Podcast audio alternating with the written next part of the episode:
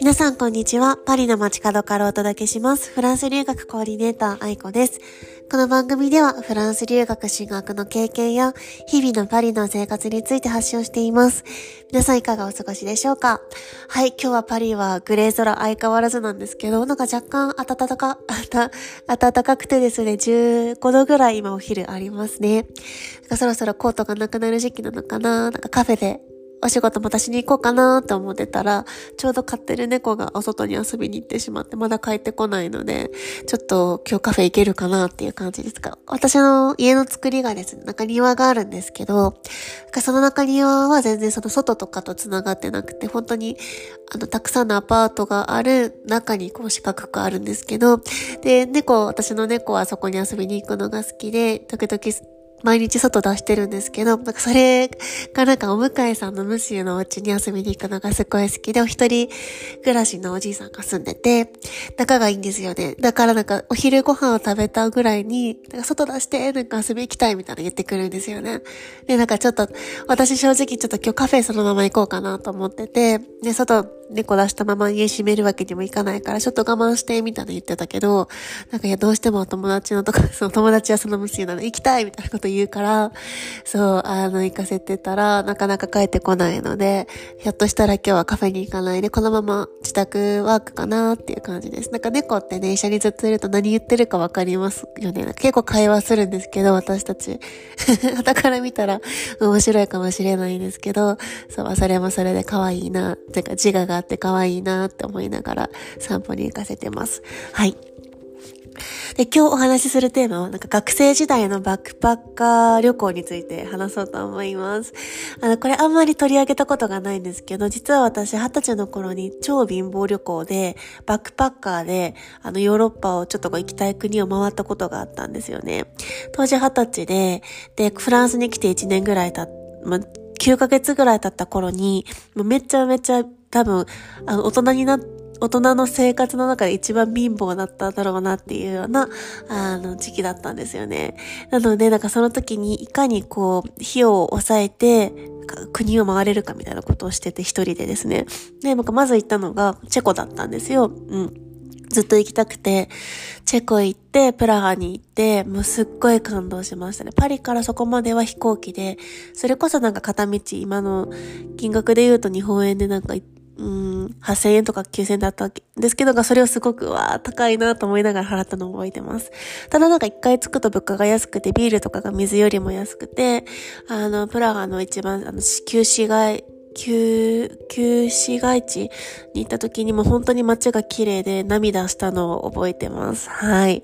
で、あのもうその頃はもうなんかすっぴんでもズボンでなんかバックパッカーでなんか回ってたんですけど、その後にブルノっていうチェコの中の第二の都市って言われてるんですけど、めっちゃちっちゃくて可愛くても歩いて一日で回れるような国、あ、街に行きました。うん、人も少なくて外国人も少なくて、もちろんずっと宿泊はゲストハウス、もうほんとドミトリーのなんか6人人部屋とか10人部屋とかで、あの、やってたんですけど、うん、あ、めっちゃ面白かったですね。なんかすごい覚えてるのが、チェコであった、あの、カナダ人の女の子とちょっと喋ってて、ビール、なんかよかったらビールあるから一緒に飲まないって言ってくれたんですよ。で、そのか、その子と乾杯して話してすごい仲良くなって、その後フランスに彼女が来た時にまたパリで合流したんですよね。すごくいい思い出です。私はそのままチェコ、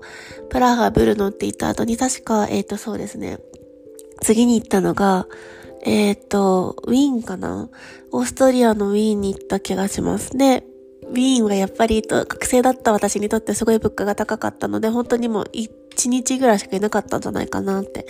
思います。ただやっぱ音楽の街って言われてるだけあって、本当に、あの、街中にすごいこう音楽が溢れてるんですよね。あの、おじいさんたちがこう集まって音楽してたりとか、本当に素敵だなと思って、やっぱ物価がちょっと高かったので、なんか夜ご飯だけかな、レストランで食べて、昼はなんかスーパーとかのものを食べてた気がします。はい。あの、やっぱ大聖堂とかがすっごく綺麗で感動したのを覚えてますね。人も多いし、まあ、物価もちょっとと高いから、やっぱ大人になってから行く方がもっと楽しいのかなって、当時は、ちょっともうちょっと稼げるようになってから戻ってこようかなって思ったのを覚えてます。そこから確か電車かバスに乗って、次はスロバキアに行きました。ブラチスラバ、首都の名前はブラチスラバって言うんですけど、めっちゃ面白かったですね。あの、ブラチスラバは、もちろん首都で一応 EU 圏ではあるんですけど、私のその時のイメージはもう本当10年弱前なんですけど、本当にこう、うん、途上国とは言わないですけど、やっぱ先進国、私たちが知っているような先進国に比べたらそこまで、うん、っていう感じだったの。なんか本当に街中、どこもどこもかしこも工事中で、なんか例えばインフラの整備とか、そういうところが工事されててっていうのがなんかこう、こうやって国がこうお金を持ってこう、先進国になっていくんだなっていう、そのあの変化が見られたので、すっごい面白かったですね。人もすごい優しいし、あの、まあ、その時はまあ、物価もそんなに高くないので、あの、レストランとかに行ってご飯食べることもできたし、あの、青い制度、なんだか青い教会かな？青い聖堂っていうところがあるんですけど、ちょっとマイナーで、あの、日本人もあんまりいないんですけど、すっごい真っ青、真っ青って言って、青い、あの、教会みたいなのがあって、すんごい綺麗なんですよ。感動しましたね。うん。あの、一人でやっぱ回るから、その分や街のことをすっごい見るし、なんか五感に、がすごい敏感になるというか、研ぎ澄まされて、すごいなんか感動したし、生きたる、だから座るとこ座るとこでノート開いて、その時感じたこととか見え、見えてるものとかを、あの、書き残してましたね。うん。で、えっと、その後確かバスで、えっと、ブラチスラバーから、えっと、ハンガリーに行きました。ブダペストに行ったんですよね。で、あの、だ、多分確かそこのブラチスラバーかハンガリーで、なんかインド人の友達ができて、男の子なんですけど、同じ、同い年ぐらいでバックパッカーしてる子と、あの、ちょっとあの、ビール飲み行こうって言って、あの、行って、なんかその、なんだかな、あ、確かバレスラバかな。あのー、なんか次の国に行くための、まだ行くとこまだ決めてなくて、なんか電車の取り方をちょっとインターネットがなんか調子悪いから教えてって私が言ったのが多分きっかけで、そうめっちゃ面白かったですね。ほんと、インド人ってやっぱカレー食べるみたいな、そういう会話を聞いた聞いた気がするんですよね。返答覚えてないんですけど、すごい仲良くなって。でも本当一期一会ですよね。こういう旅って、一人旅って、あの、一期一会だし、同じように一人で来てる人たくさんいるし、そう、なんかこう、うーん、あの、この人とは多分一生会わないんだろうなっていうような方ともずっと話、こういろんな人と会うことができるから、本当になんか一つ一つの出会いをすごい大切にできるなって思いました。ブダペストめちゃめちゃ綺麗でしたね。夜の夜景もすごかったし、物価もそんなに高くなかったですし、うん、だからちょっと私はその、お腹に当たっちゃって最初、最後の飛行機に乗る前の日に、ちょっとそれはそれですごいあの、もう、多分食べ物が合わなかったんでしょうね。大変だったんで、それも含めて楽しかった、なんかこう思い出に残るバックパッカー旅行だだったなと思いました。なので、フランスから、えっと、チェコにまでは飛行機で行って、そこから、えっと、チェコ、オーストリア、スロバキア、ブダペストっていうのは全部も陸地移動でした。ほとんどバスか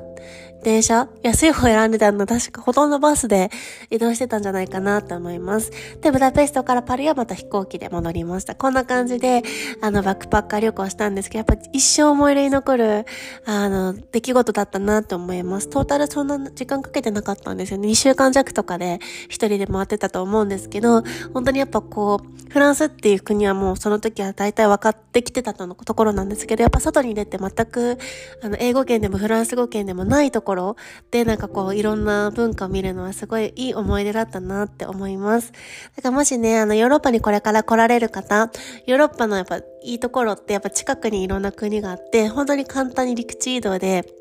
外国に行けちゃうのが素敵なところだと思うので、なんかもうちょっと興味がある方は、なんかぜひぜひあのフランスに来られた時に、まあ、バックパッカー以外にもいろいろ旅行の方法はあるので、いろんな文化見てみてくださいということで、えー、今日はこの辺で素敵な一日をお過ごしください。ではまた。